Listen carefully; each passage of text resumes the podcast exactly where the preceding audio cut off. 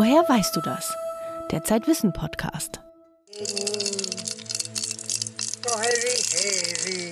Der Schamanenlehrling Juliferi lebt in einem kleinen Dorf im Amazonaswald. Mein Kollege Thomas Fischermann hat ihn und andere Schamanen über Monate begleitet und hat recherchiert, mit welchen Kräften ein Schamane heilen kann. Außerdem treffen wir die Tiersprachenexpertin Angela Stöger und versuchen einige Laute von Elefanten und Krokodilbabys zu verstehen. Und Christoph Drösser rätselt, welche Farbe der Tyrannosaurus Rex wirklich hatte. Grünlich-braun war er jedenfalls nicht. Ich bin Hella Kemper vom Zeitwissen Magazin. Mein Kollege Thomas Fischermann, Redakteur bei der Zeit und Südamerika-Experte, hat uns eine Reportage aus dem Amazonas-Regenwald an der Grenze von Brasilien und Kolumbien mitgebracht. Er hat dort Schamanen kennengelernt. Thomas, äh, wen haben wir gerade gehört? Ja, das ist der Schamane Mario. Der ist äh, deutlich über 90 Jahre alt. Man weiß nicht ganz genau, wie alt er ist. Und er lebt an einem winzigen Bach im tiefsten nordwestlichen Amazonaswald Brasiliens, am Cará Igarapé. Und da reist man ziemlich weit an. Man fliegt nach Manaus, äh, in die große Stadt. Man nimmt einen Dampfer, den Fluss hinauf, den Rio Negro hinauf. Der kommt dann nicht mehr weiter. Und dort steigt man um auf ein kleines Kanu und fährt damit Tage oder Wochen lang, so je nach Außenbordmotorstärke, ähm, den Fluss hoch, bis man zu Mario kommt. Und äh, der Schamane Mario macht hier ein Ritual, das äh, hunderte, vielleicht tausende Jahre alt ist. Was genau macht er denn da? Er reist in die andere Welt. Das sieht so aus, er sitzt am Vormittag in der prallen Sonne vor seiner Hütte. Er schnupft die Droge Parika durch einen Knochen. Das ist ein Knochen entweder, Knochen entweder eines Jaguars oder eines Adlers. Äh, die sind verschieden zugeschnitten, je nach Nasenlochgröße und dergleichen. Und äh, man lässt sich die Droge Parika, die aus einer Pflanze dort gemacht wird, in die Nase hineinblasen. Oder man macht das mit einem gebogenen Knochen selber, je nach Technik. Und dann fliegt man nach circa zwei bis drei Minuten durchs Universum an andere Orte. Also es ist ein, ein Rauschmittel? Es ist ein Rauschmittel. Es ist äh, eines der stärksten Rauschmittel, die es gibt. Äh, äh, Dimethyltryptamin äh, das von den Schamanen dieser Gegend seit Jahrtausenden ganz sicher hergestellt wird aus einer Baumrinde. Thomas, seit 2012 reist du immer wieder durch Südamerika und in, ja, von Europa aus gesehen in eine doch recht entlegene Gegend. Du wolltest das geheimnisvolle Volk der Huhutini kennenlernen und seine Schamanen, von denen die Leute im Regenwald sagen, sie können erstaunlich gut Krankheiten heilen. Was können wir von ihnen lernen? Das mit dem Krankheitenheilen ist tatsächlich ein ziemlich alter Brauch dort. Der ist äh, schon mal von einem Reisevorgänger ähm, dokumentiert worden, von Theodor Koch-Grünberg, einem deutschen Ethnologen, der 1904 dort lang gereist ist. Und er hat ein riesiges Problem, weil sein Co- Pilot im Boot ein Augenproblem hatte. Der drohte sein Augenlicht zu verlieren, weil er einen Zweig, einen Ast ins Auge bekommen hatte. Das schwoll an und nicht mehr ab. Alle Antibiotika, die Herr Koch-Grünberg dabei hatte, funktionierten nicht. Und er berichtet dann, wie er an diesen Ort gereist ist, an dem ich jetzt auch war, und dort innerhalb weniger Tage die Wunde wieder geheilt war, indem Pflanzensäfte ins Auge geträufelt wurde. Das äh, hat mich neugierig gemacht unter anderem, weil solche Wunderheilungen, von denen wird immer wieder berichtet, aber das wird dann immer so allgemein gesagt, man weiß nie, wo das sein soll. Und ich glaube, da ist auch sehr viel Folklore bei. Und bei den Uhutini war es halt eben so, dass es dokumentiert ist, wo sie leben und was sie können. Und wie hast du dorthin gefunden und was hast du dort erlebt? Ich habe einen äh, Mitarbeiter dort drüben in Brasilien, einen äh, Kenner der indigenen Völker, der äh, mich berät bei diesen Fragen, auch bei der Themenwahl und mich dann auch bei der Frage berät, wie man hinkommt. Das fängt ja damit an, dass man die Genehmigungen holen muss. Die muss, muss man vom Militär haben, die muss man von den Behörden haben, da muss man die richtigen Papiere haben.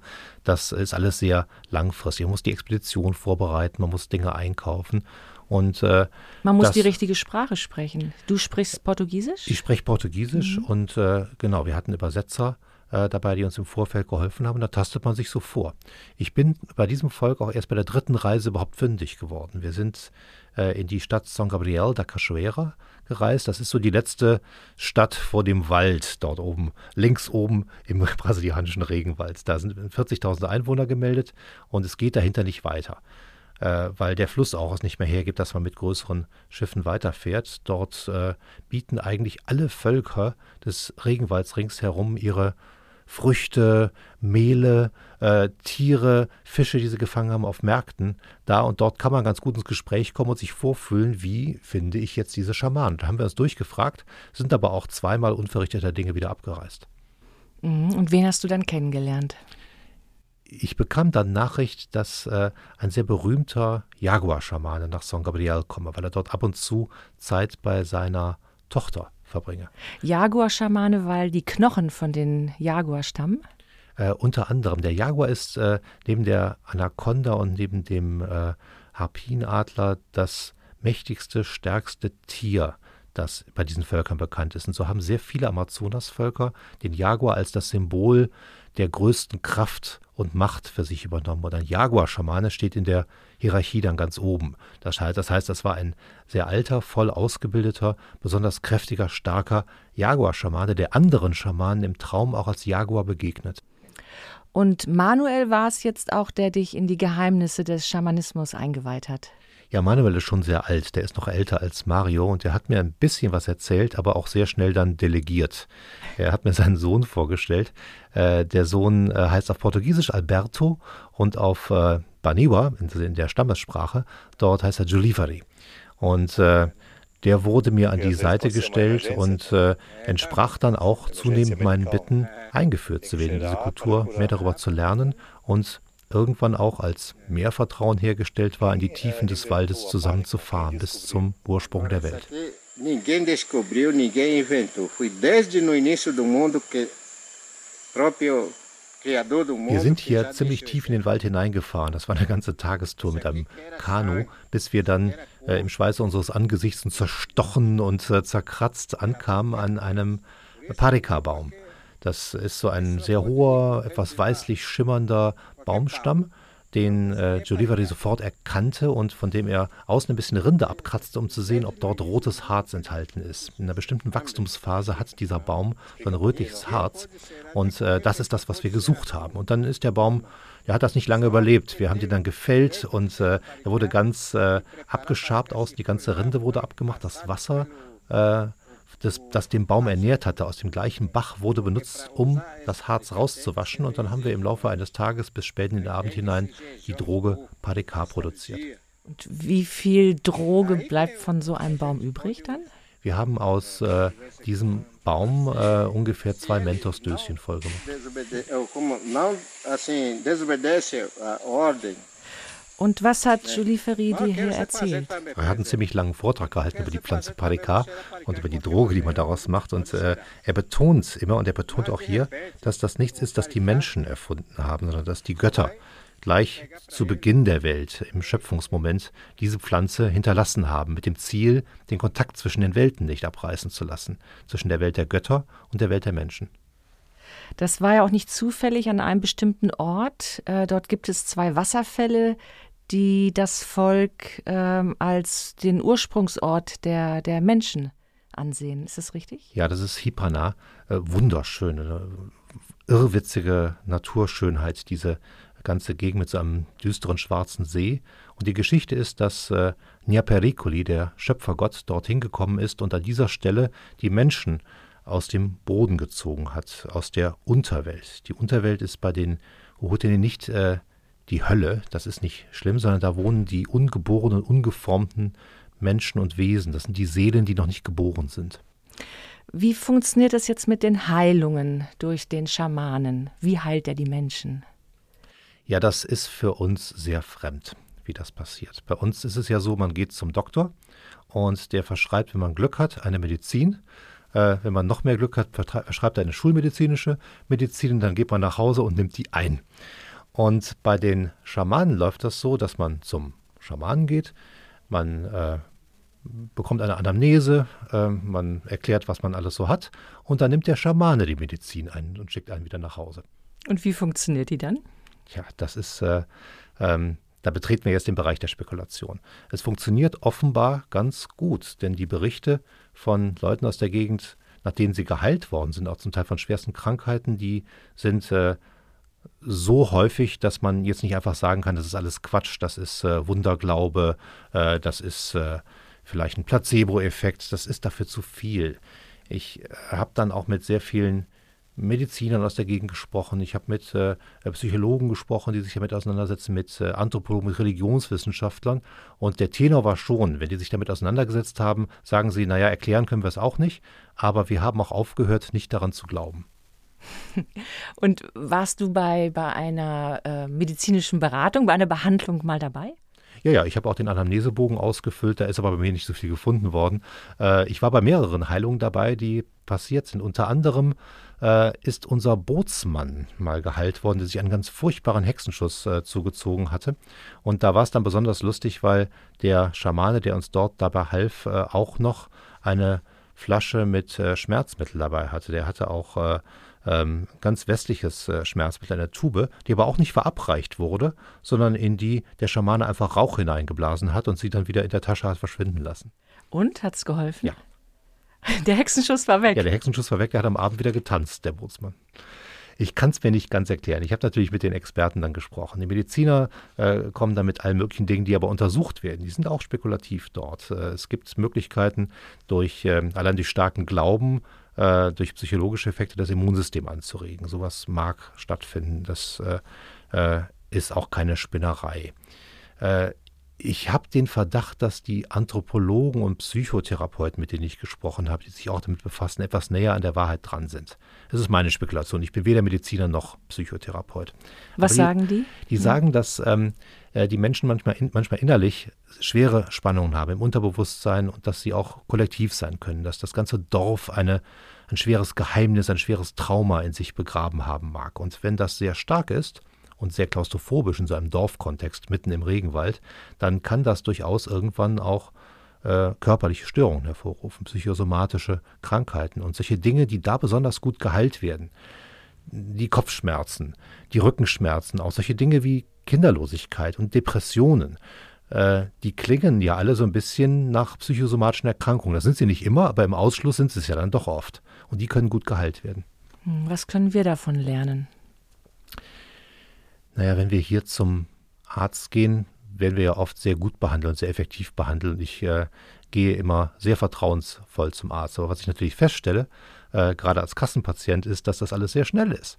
Dass man, dass die Anamnese sehr schnell und technisch ist, dass da was in den Computer eingetippt wird, dass schnell eine Diagnose erstellt wird, die in den Formbogen der Krankenkasse hineinpassen muss. Und dann wird man nach wenigen Minuten äh, wieder weggeschickt, damit der nächste Fall äh, entsprechend der Fallpauschale behandelt werden kann. Dabei kommt keinerlei psychologische Behandlung äh, zum Einsatz. Und wenn ich ähm, vielleicht mehr Zeit hätte, wenn meine Beschwerden vielleicht auch was damit zu tun haben, dass ich gerade sehr traurig bin oder wenn in meinem Dorf, in dem ich lebe, was Schlimmes passiert ist und der Arzt mit mir darüber reden würde, würde es mir vielleicht auch schon besser gehen. Dann bräuchte ich vielleicht gar kein Ibuprofen.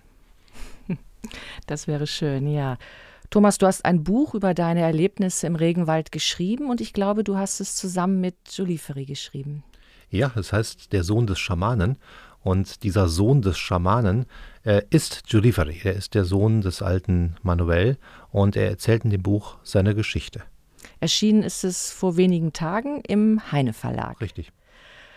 Und darin gibt es auch die Erzählung, dass die Schamanen die Pflanzen und Kräuter nicht nur nutzen, um Menschen gesund zu machen, sondern sie setzen sie auch ein als Gift gegen Feinde. Darüber spreche ich mit Thomas Fischermann in der nächsten Podcast-Folge, die am dritten Sonntag im Oktober erscheinen wird.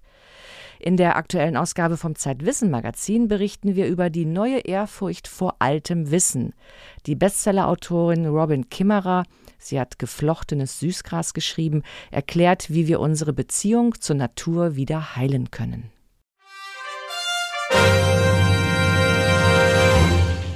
Was wir nicht erklären können. Die unmögliche Kolumne von Christoph Drösser. Heute, welche Farbe hatte der Tyrannosaurus Rex?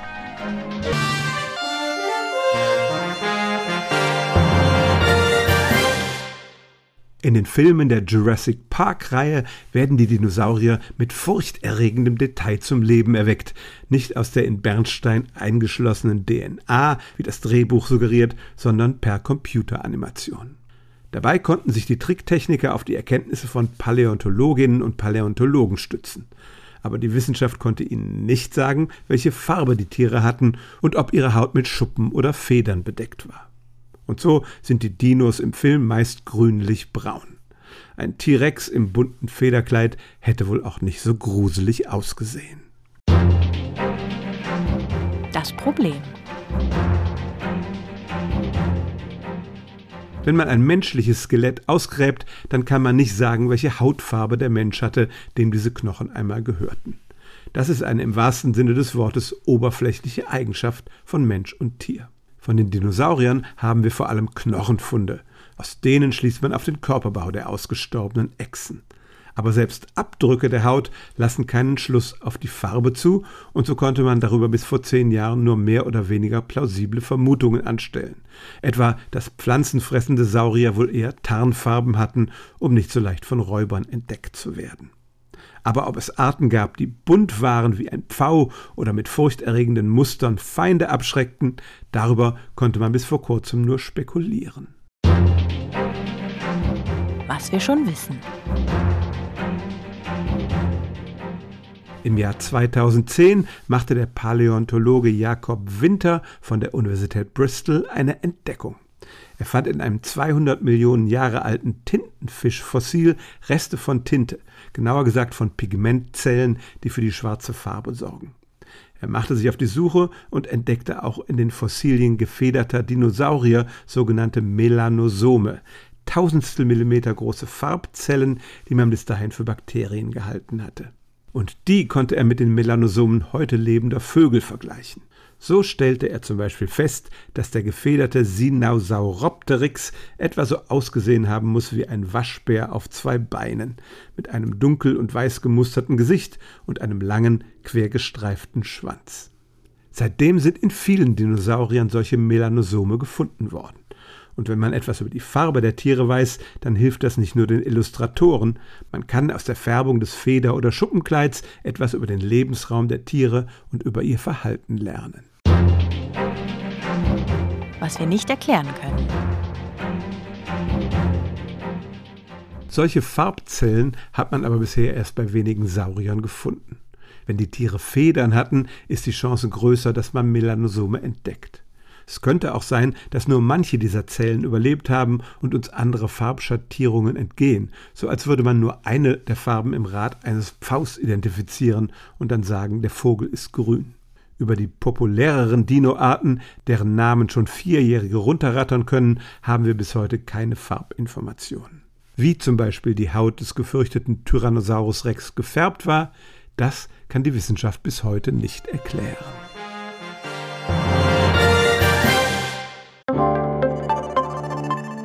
Werbung. Prime-Mitglieder hören Woher weißt du das bei Amazon Music ohne Werbung. Lade noch heute die Amazon Music App herunter.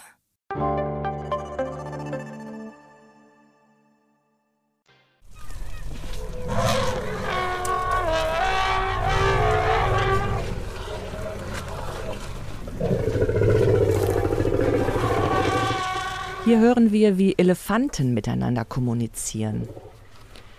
Mein Kollege Urs Willmann aus dem Zeitressort Wissen weiß, worüber sie sprechen. Urs, worüber sprechen Elefanten? Elefanten und auch andere Tiere, die reden zum Teil über dieselben Themen, die wir haben, äh, die wir auch äh, zu Besprechungen nutzen, wenn sie Angst haben, wenn sie Hunger haben, wenn Mütter ihren Kindern rufen oder äh, Kinder wollen wissen, wo die Mama ist, dann rufen sie, dann reden sie miteinander. Aber man kann nicht immer so wahnsinnig viel hineininterpretieren. Manchmal reden Tiere auch einfach vor sich hin. Elefanten, wenn sie so ein bisschen Zeit haben, dann grummeln sie so ein bisschen äh, gegen den Wind. Bei den afrikanischen Elefanten ist das wirklich was Erfundenes, was auch gar keine kommunikative Bedeutung hat. Da reagieren die anderen auch nicht drauf. Das ist ja das Besondere bei den Elefanten, dass die mit ihrer Stimme spielen können. Bei asiatischen Elefanten hingegen, wo so ein Quietschen sehr wohl im Repertoire vorkommt, nur machen sie es mit dem Maul, mit ihren Lippen. Dort ist es Aufregung, meistens auch, äh, wenn, wenn sie Stress haben, wenn sie irgendwie vor was Angst haben oder ein bisschen, ja, einfach negative Aufregung. Da beginnen sie zu quietschen. Das ist die Wiener Professorin Angela Stöger. Sie ist Bioakustikerin und Verhaltensforscherin und mit ihr habe ich ausgiebig über die Sprache der Tiere gesprochen, was die miteinander so zu reden und zu schnacken haben. Sie hat auch ein Buch darüber geschrieben, ein sehr spannendes Buch von singenden Meisen und quietschenden Elefanten, das ich jedem wirklich ans Herz legen kann. Und was berichtet sie? Worüber sprechen Tiere außerdem? Äh, ich könnte mir vorstellen, Sie reden auch über Sex, oder? Natürlich ist es das wichtigste Thema. Da kennen wir auch sehr viele Tiere, wenn sie balzend, äh, sehr laut äh, nachts äh, ihre Geräusche von sich geben. Äh, man kennt das von knurrenden Zwergguramis, die da voll in der Balz sehr laut werden. Aber letztlich äh, brauchen Tiere ihre Sprachen, ihre Möglichkeiten, sich auszudrücken, sehr häufig auch, um vor Feinden zu warnen. Und das auch sehr komplex. Also Murmeltiere und auch andere Tiere haben sehr viele unterschiedliche Laute für unterschiedliche mögliche Angreifer. Meerkatzen zum Beispiel, äh, die brauchen einen hohen Schrei, um vor Raubkatzen äh, zu warnen. Ist aber ein Greifvogel in der Nähe, dann ist es ein ganz tiefer, aber kurzer Ton. Hunde wissen wir auch, die haben auch unterschiedliche Töne. Sie bellen vor Freude. Äh, mit dem Maul oder sie knurren bedrohlich durch die Nase. Und es gibt auch ganz besonderes, zum Beispiel die Nilkrokodile, die beginnen schon mit Plaudern, bevor sie überhaupt auf der Welt sind. Also bevor sie geboren werden, synchronisieren sie sich, indem sie sich gegenseitig so leichte Umflaute äh, zukommen lassen.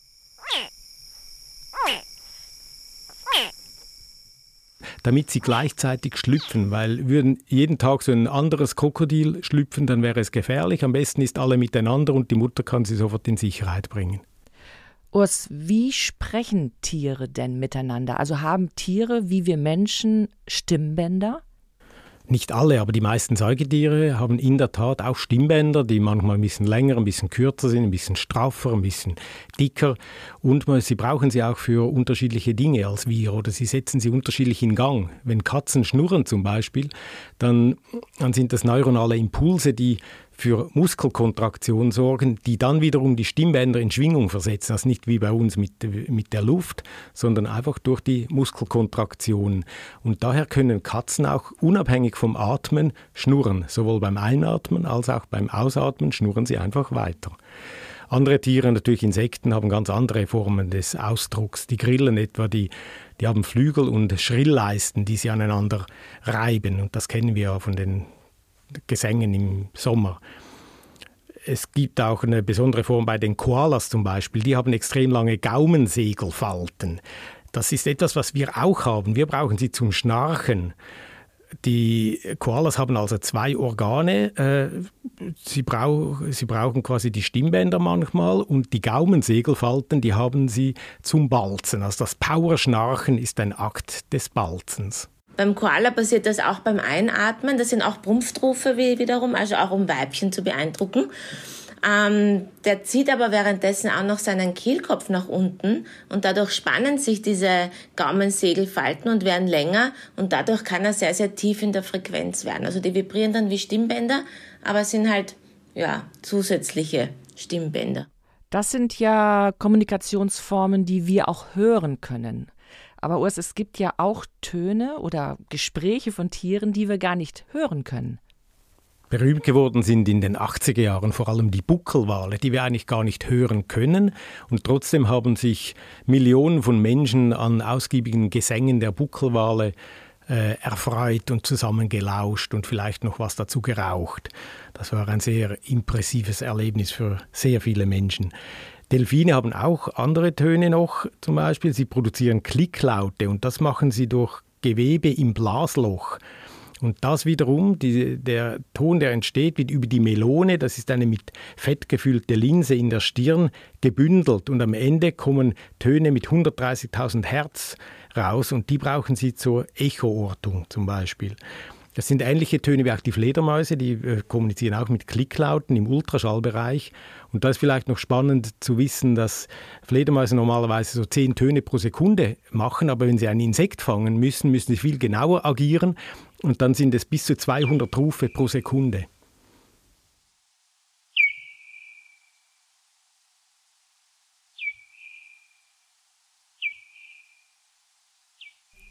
Als Wissenschaftlerin macht ja Angela Stöver an der Universität Wien auch Experimente.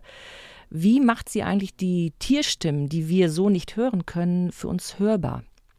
Sie nimmt sie auf und verändert sie dann. Also sie komprimiert äh, quasi diese Töne, damit eine andere Frequenz entstehen kann. Äh, sie hat das zum Beispiel bei den Elefanten gemacht. Sie hat Aufnahmen von 10 Hertz äh, gehabt, die wir nicht hören würden. Das ist so ein Rumbeln, nennt sie das.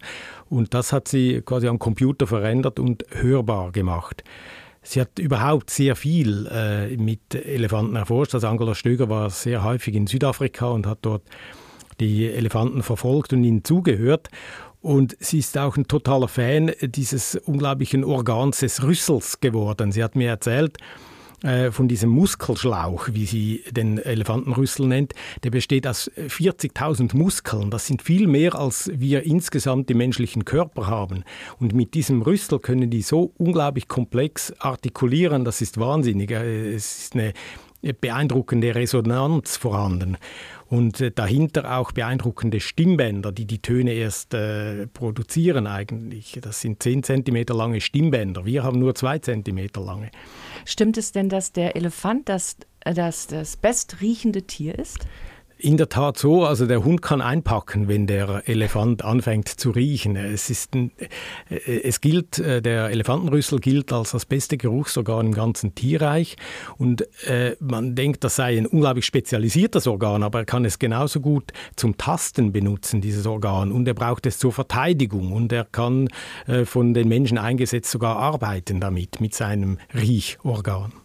Und er kann vor allem einen Ton machen, der uns wahnsinnig beeindruckt, wenn wir an die Größe der Elefanten denken. Die können quietschen. Und das hat Angela Stöger in Südafrika entdeckt erst, wie die das machen, was die überhaupt machen, wie sie sich damit verständigen. Es ist ein Quietschen mit 1800 Hertz. Und zum Vergleich, ein Meerschweinchen hat 1500 Hertz. Das heißt, Elefanten können höher quietschen als Meerschweinchen.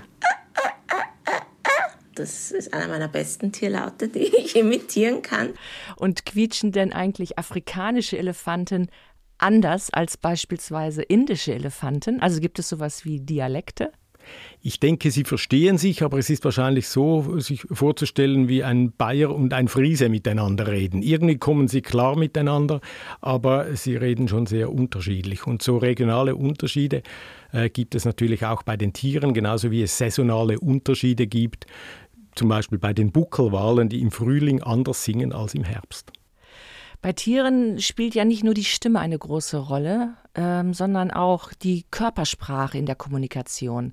Was weiß Angela Stöver darüber? Wir kennen natürlich ganz viele Tiere und wissen von denen, dass sie auch nonverbal kommunizieren. Die Körpersprache der Pferde ist ausgiebig thematisiert worden. Elefanten äh, strecken die Ohren äh, in alle Himmelsrichtungen, um äh, be möglichst beeindruckend einen Feind abzuwehren. Oder Hunde, die können mal die Ohren nach hinten legen oder nach vorne legen und können einem mit unglaublich liebenswertem Gesicht und ganz großen Augen angucken. Das ist alles äh, äh, sehr raffinierte nonverbale Kommunikation. Man hat äh, eine sehr äh, komplizierte nonverbale Kommunikation zum Beispiel bei den Giraffen ausgemacht. Das hat auch Angela Stöger äh, beobachtet in Afrika. Lange dachte man, die würden mit Infraschall miteinander reden und man hat diesen Infraschall einfach dann doch nicht gefunden. Und Stöger hat stundenlang Aufnahmen gemacht und festgestellt, dass die etwa so einmal pro Stunde einen langgezogenen tiefen Ton von sich geben.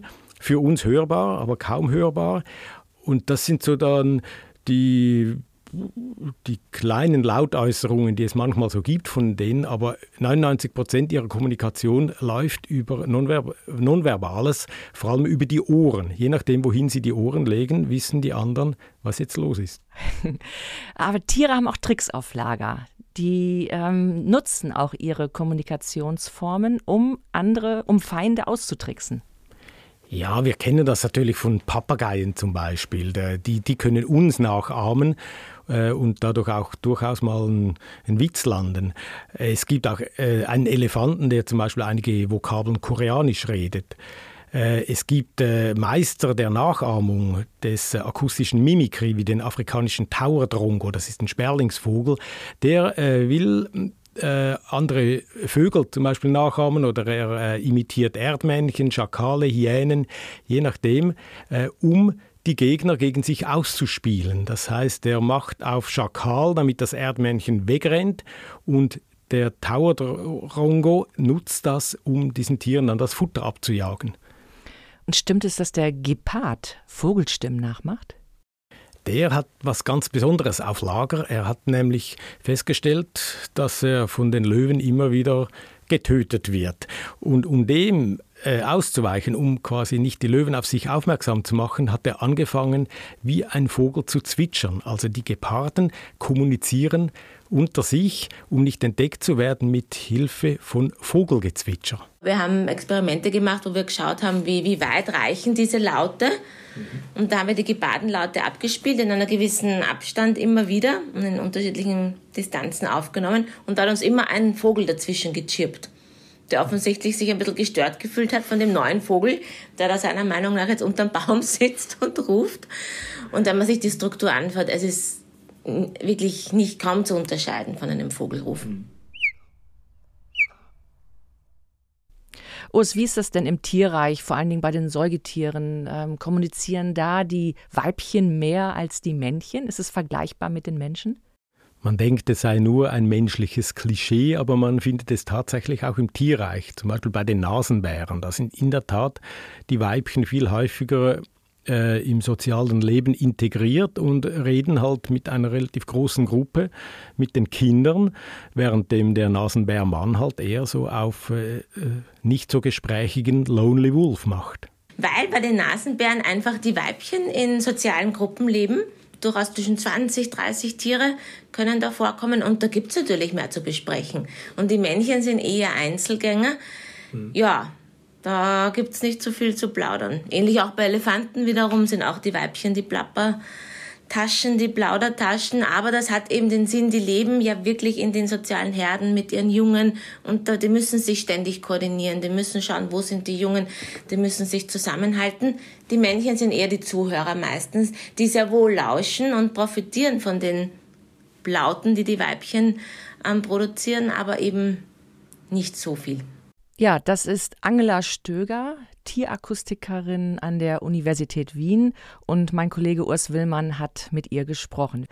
Wir stellen in die Shownotes den Hinweis auf das Buch von Angela Stöger und demnächst erscheint auch in der Zeit ein Interview von Urs Willmann mit Angela Stöger. In der aktuellen Ausgabe vom Zeitwissen Magazin besucht mein Kollege Max Rauner die niederländischen Hightech Gewächshäuser und versucht herauszufinden, warum die Hollandtomate heute so viel besser schmeckt als in seiner Kindheit. Auf der Suche nach der roten Perle heißt seine Reportage. In der Serie Bauen und Wohnen beschreibt Nils Böing, wie man heute bezahlbare Wohnungen in den Städten schaffen kann. Und in der Gebrauchsanleitung für ein Gefühl geht es um die Sehnsucht.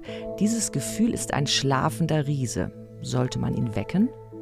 Eine Übersicht der aktuellen Ausgabe von Zeitwissen sowie ein kostenloses Probeheft finden Sie unter zeit.de slash wissen-podcast. Und die Redaktion erreichen Sie per Mail über redaktion.zeit-wissen.de. Ich bin Hella Kemper vom Zeitwissen Magazin. Wir hören uns wieder am dritten Sonntag im Oktober.